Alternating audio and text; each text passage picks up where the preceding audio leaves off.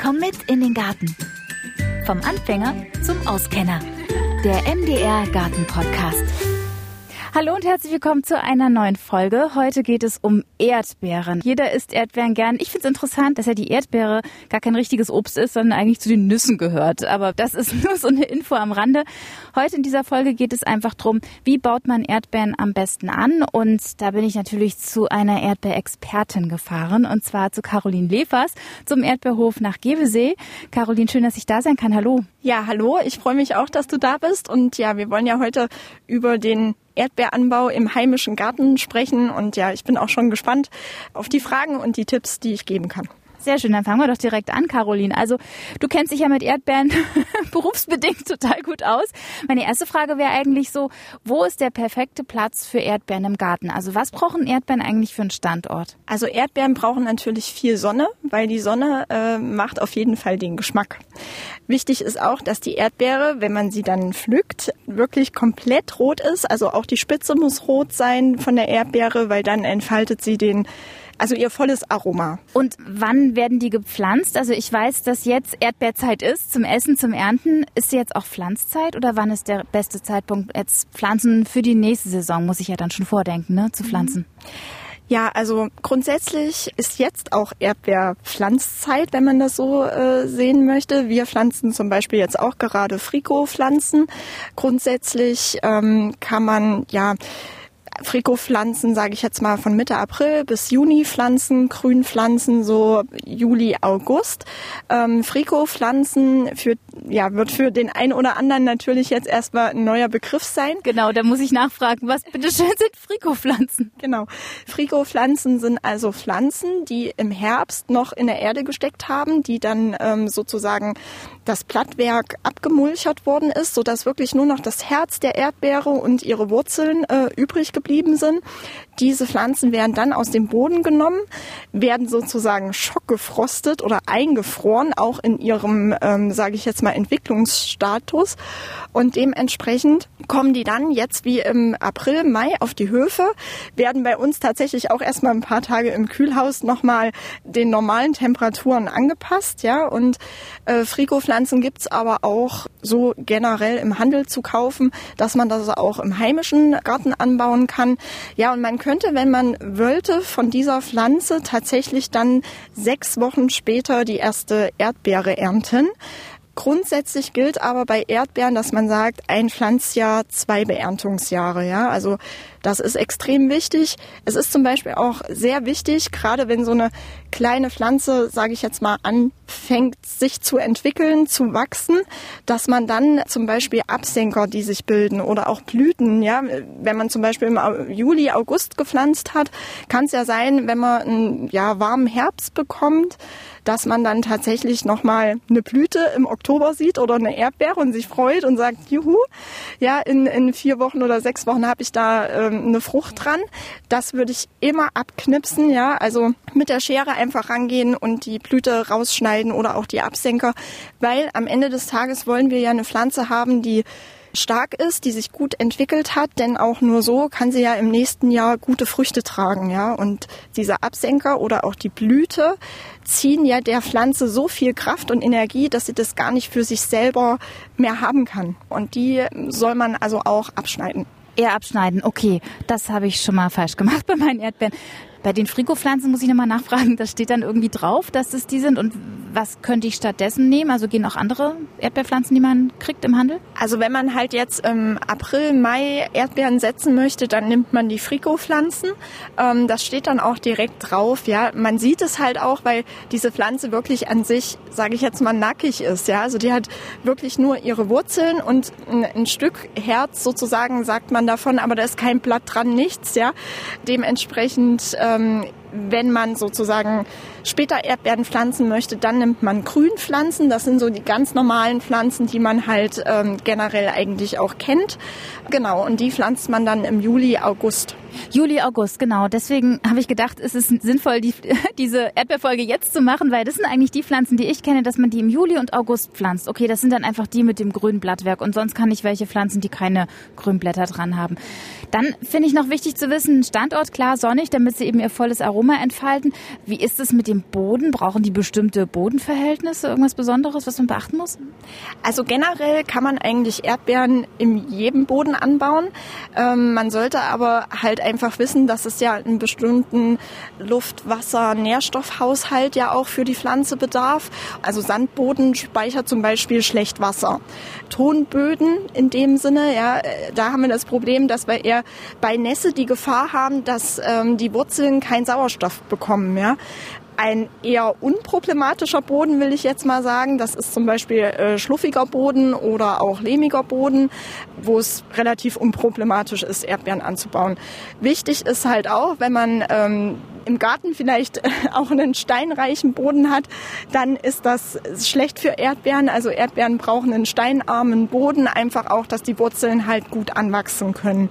Weil grundsätzlich sind Erdbeeren flach wurzelnd, ja, also die Wurzeln gehen so von 0 bis 20 Zentimeter in die Tiefe. Erdbeeren lieben einen pH-Wert so von 5,5 bis 6,5. Zudem ähm, ein guter Humusgehalt, da spricht man immer so von 2 Prozent. Als Tipp, wenn man Erdbeeren anpflanzt, man sollte wirklich nicht es gut meinen. Klar lieben Erdbeeren Stroh und auch organische Substanz, wie zum Beispiel Stallmist oder sowas. Sollte man aber nicht vor der Pflanzung machen, weil die Pflanze wenig Salz verträgt, ja, und ähm, im Stallmist wiederum viele Salze dann auch drin sind und dementsprechend ähm, sollte man das also vor der Pflanzung auf gar keinen Fall tun. Wichtig ist ähm, bei der Pflanzung selber, dass man den Boden eher so feinkrümelig vorbereitet hat.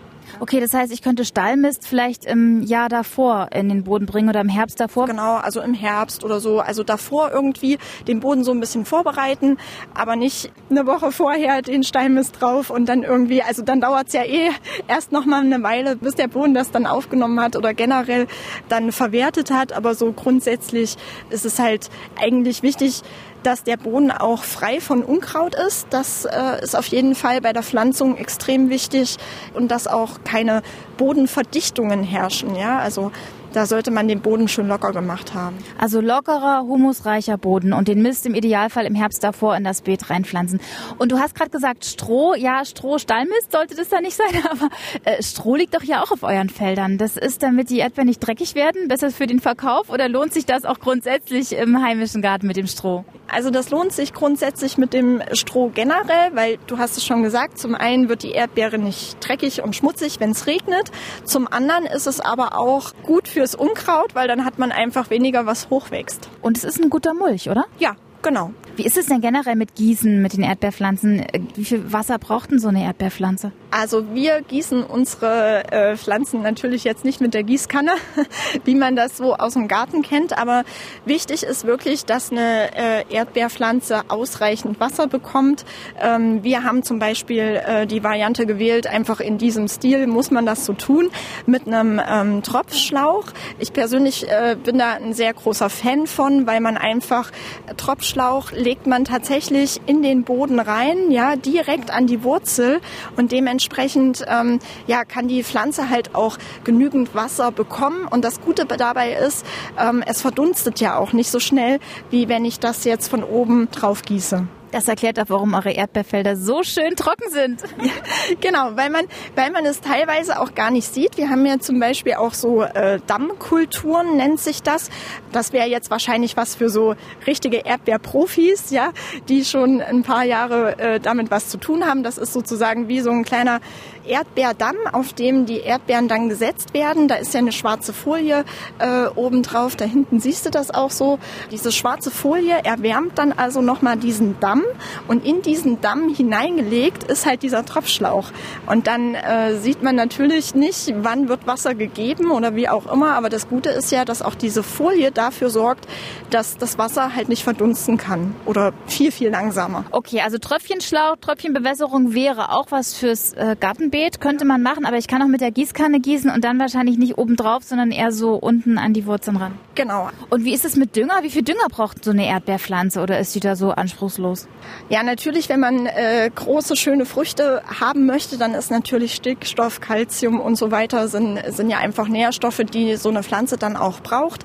Dann äh, muss man auch gucken, man kann zum Beispiel ja auch über sulfathaltige Dünger dann eben auch den äh, pH-Wert zum Beispiel senken oder so, ja, also genau. Okay, also sollte man eine Bodenkontrolle mal machen und schauen, was man für einen pH-Wert vielleicht hat. Oder auf gut Glück, so wie ich das mache. was ich mich auch frage, Caroline, man soll ja, also so heißt es zumindest, du sagst zwar jetzt ein Pflanzjahr, zwei Erntejahre, sind wir dann bei drei Jahren. Und das ist auch das, was ich so im Ohr habe, dass man alle drei Jahre das Erdbeerfeld wechseln muss. Also da müssen die Erdbeeren woanders hin. Warum denn eigentlich? Ja, weil einfach dann ähm, die Früchte im dritten oder vierten Jahr einfach kleiner werden, ja. Und dann hat man gefühlt ja eine Fingernagelgröße, die man abnehmen kann, aber das ist ja am Ende des Tages dann nicht das Ziel. Und die Pflanze hat dann auch einfach ihr Werk getan, sage ich jetzt mal. Gell? Also die ist dann relativ kraftlos im Verhältnis zu einer Pflanze, die man jetzt, äh, also zu einer einjährigen Kultur, will ich jetzt mal sagen. Gell? Und könnte ich aus den Ablegern, die die Pflanze ja dann trotzdem weiterbildet, äh, mir neue Pflanzen herstellen, sage ich mal, für das neue Beet? Oder würdest du sagen, da ist es schon besser zu kaufen? Also grundsätzlich ist es besser zu kaufen, weil ähm, die Pflanze ja auch Krankheiten haben kann. Ja, also wir können ja Verticillium im Boden haben, ähm, wir können zum Beispiel aber auch Mehltau haben und so weiter. Also es gibt ja ganz verschiedene Krankheiten, die so eine Pflanze auch über diese drei Jahre bekommen kann, selbst wenn ich es jetzt gut gepflegt habe und mir wirklich da Mühe gegeben habe, kann ja trotzdem immer wieder was passieren und dementsprechend würde ich sagen, lieber kaufen an der Stelle, einfach weil man da sicher sein kann, dass man in der Regel eine gute Pflanzqualität bekommt. Ich muss einmal nachfragen, Verti was? Was für eine Krankheit? Ähm, Verticillium. Verticillium ist zum Beispiel, das ist aber tatsächlich dem Boden geschuldet. Ähm, deswegen äh, hängt zum Beispiel auch mit Kartoffeln zusammen. Also man darf zum Beispiel auch im Garten keine Vorfrucht haben. Also Kartoffel als Vorfrucht bei Erdbeeren ist schlecht. Verticillium zum Beispiel ist eben eine Krankheit, die die Pflanze einfach in sich nicht mehr weiter wachsen lässt. Ja, also die verkümmert ab einem gewissen äh, Status und wächst einfach nicht weiter, sondern bleibt relativ mickrig und klein. Porree, Zwiebeln, äh, Mais zum Beispiel, das wäre ganz gut. Also als Vorfrucht, das kann man machen. Natürlich wäre es toll, wenn jemand einen großen Garten hat, dass man dann ähm, so ähnlich wie wir das machen, immer von einem zum anderen zieht und dass man sozusagen auf dieser Stelle, wo die Erdbeeren hinkommen, dass man, ja, ich will jetzt mal sagen, fast jungfräulichen Boden hat für Erdbeeren.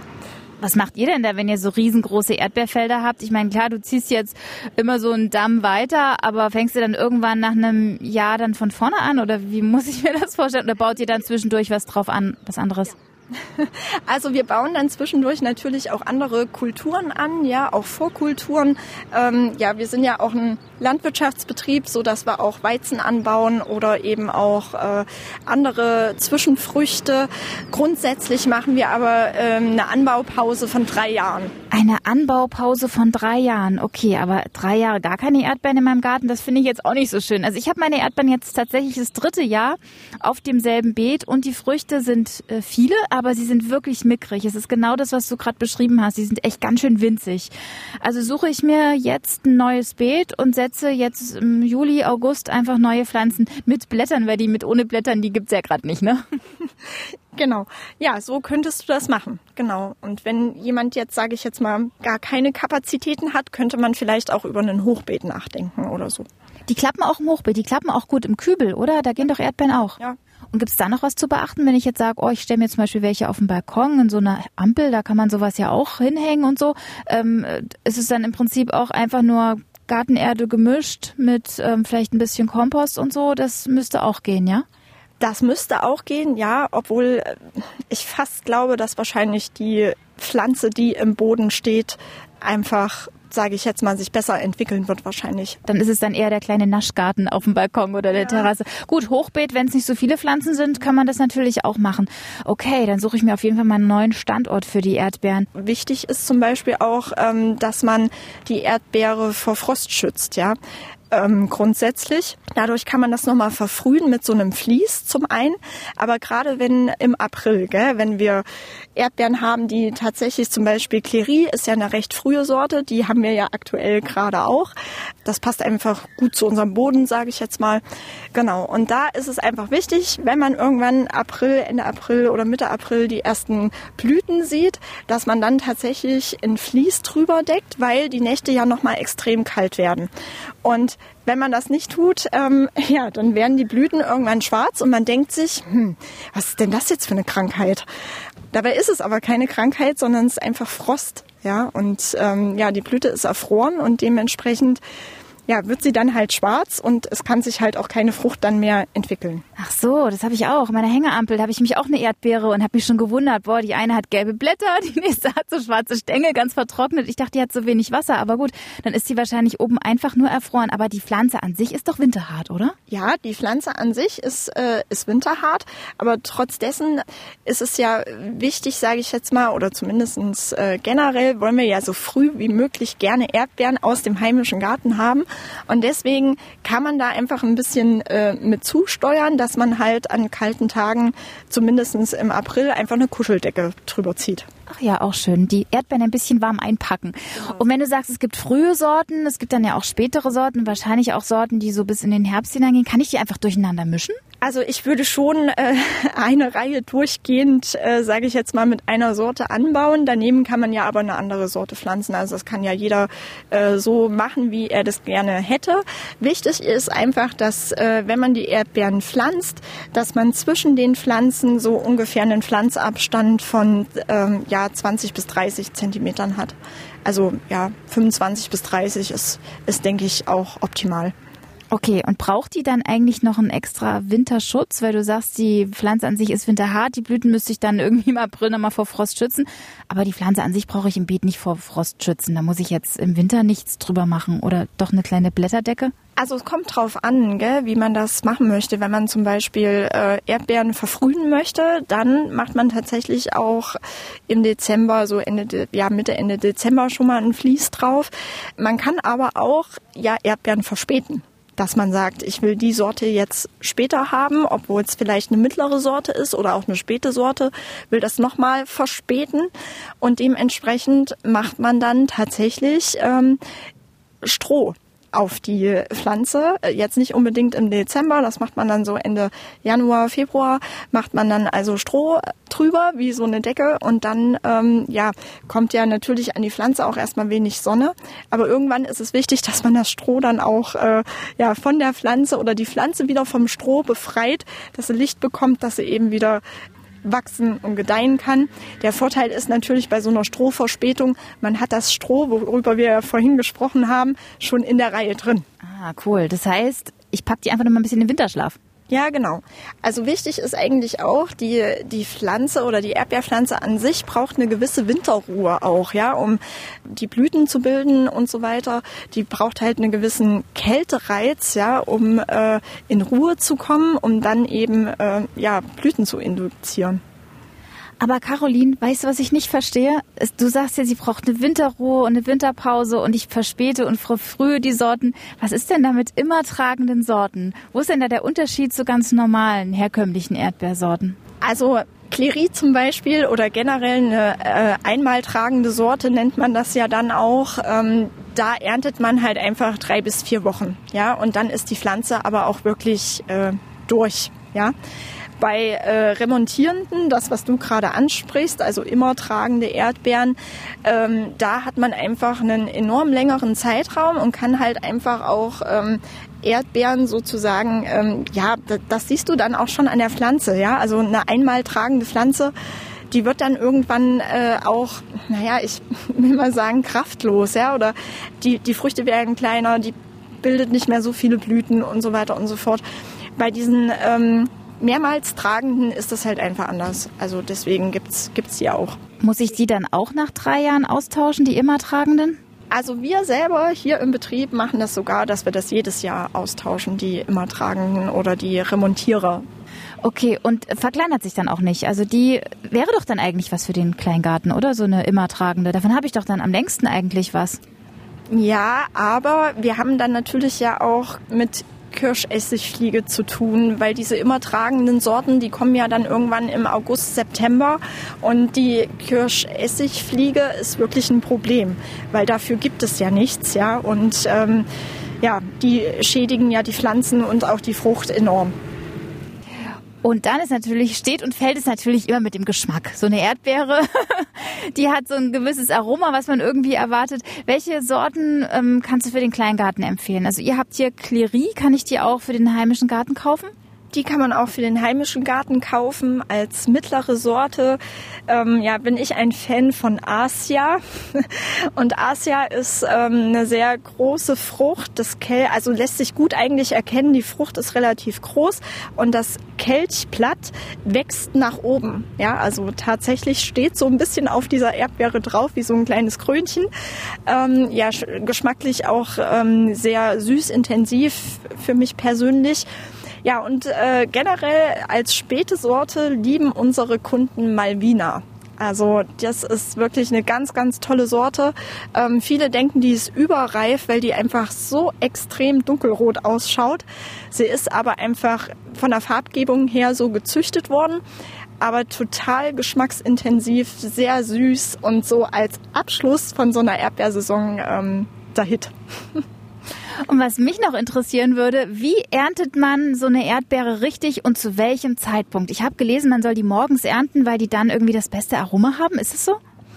Also wichtig ist, dass man auf jeden Fall die Erdbeere am Stiel mit dem Fingernagel am besten so abknipst. Ja, also man darf die Erdbeere gar nicht berühren, ja, weil sie sehr druckempfindlich ist, ja, und dementsprechend ähm, ja, sage ich jetzt mal, macht es einfach am Morgen natürlich mehr Sinn, einfach auch, weil tagsüber, wenn wir jetzt im Juni sind und wir haben hier gefühlt 30 Grad, dann ist es natürlich 13 Uhr, äh, naja, relativ anstrengend und ähm, auch nicht sonderlich gut für die Frucht. Okay. Okay, also morgens ernten und am Stiel. Und das Grüne soll man dran lassen, dann hält sie auch länger, ne? Genau, dann hält sie länger, dann bleibt sie äh, definitiv lange frisch. Und wichtig ist auch wirklich, erst abwaschen, bevor man sie verzehrt. Ja, weil äh, nicht abwaschen und in den Kühlschrank stellen, sondern wirklich erst abwaschen, bevor man sie verwertet, isst oder was auch immer. Ich finde, Essen ist ein ganz gutes Stichwort. Jetzt haben wir die ganze Zeit über die Erdbeeren geredet und ähm, haben uns schon welche hier vom Feld gepflückt. Ich würde die jetzt sehr gerne mal kosten. Also das ist jetzt Clery. Clery, genau. Okay. Mm, ist gut. Sehr aromatisch. Also die ist nach meinem Geschmack, weil die ist so ein bisschen säuerlich. Hm, genau. Die ist noch so ein bisschen säuerlich dazu. Ja, genau. Caroline, was machst du so aus Erdbeeren, außer Marmelade? also grundsätzlich muss ich ja sagen, dass mir die Erdbeere vom Feld am besten schmeckt. also ich weiß nicht, warum das so ist, aber so dieser erste Moment, wenn man da reinbeißt, dann ähm, ja. Also ich beneide dich ein bisschen um deine Arbeit. Ich finde das toll. Ich würde, glaube ich, auch die ganze Zeit nur auf dem Selbstpflückfeld rumhängen und Erdbeeren essen. Caroline, vielen, vielen Dank für die Erdbeertipps und für deine Zeit und dass du uns das alles erklärt hast. Vielen Dank. Ja, danke und äh, bis zum nächsten Mal vielleicht. Ja, ich würde sagen, wir gehen noch mal ein bisschen durchs Feld. Darf ich noch ein bisschen naschen? Darfst du, gerne. Dankeschön. So, und in der nächsten Folge, das kann ich euch schon mal verraten, da geht es ums Wintergemüse. Hä? Wie jetzt Wintergemüse im Juni? Ja, man muss jetzt schon an später denken und jetzt kommen bestimmte Wintergemüse nämlich schon in die Erde, damit sie dann im Winter oder beziehungsweise über den Herbst und über den Winter dann eben auch geerntet werden können. Und das erfahrt ihr in der nächsten Folge. Und falls ihr Fragen, Anregungen habt über irgendwelche Themen, die euch interessieren, die ihr gerne mal hier besprochen haben möchtet im Podcast, dann schreibt mir gerne eine Mail an gartenpodcast.mdr.de.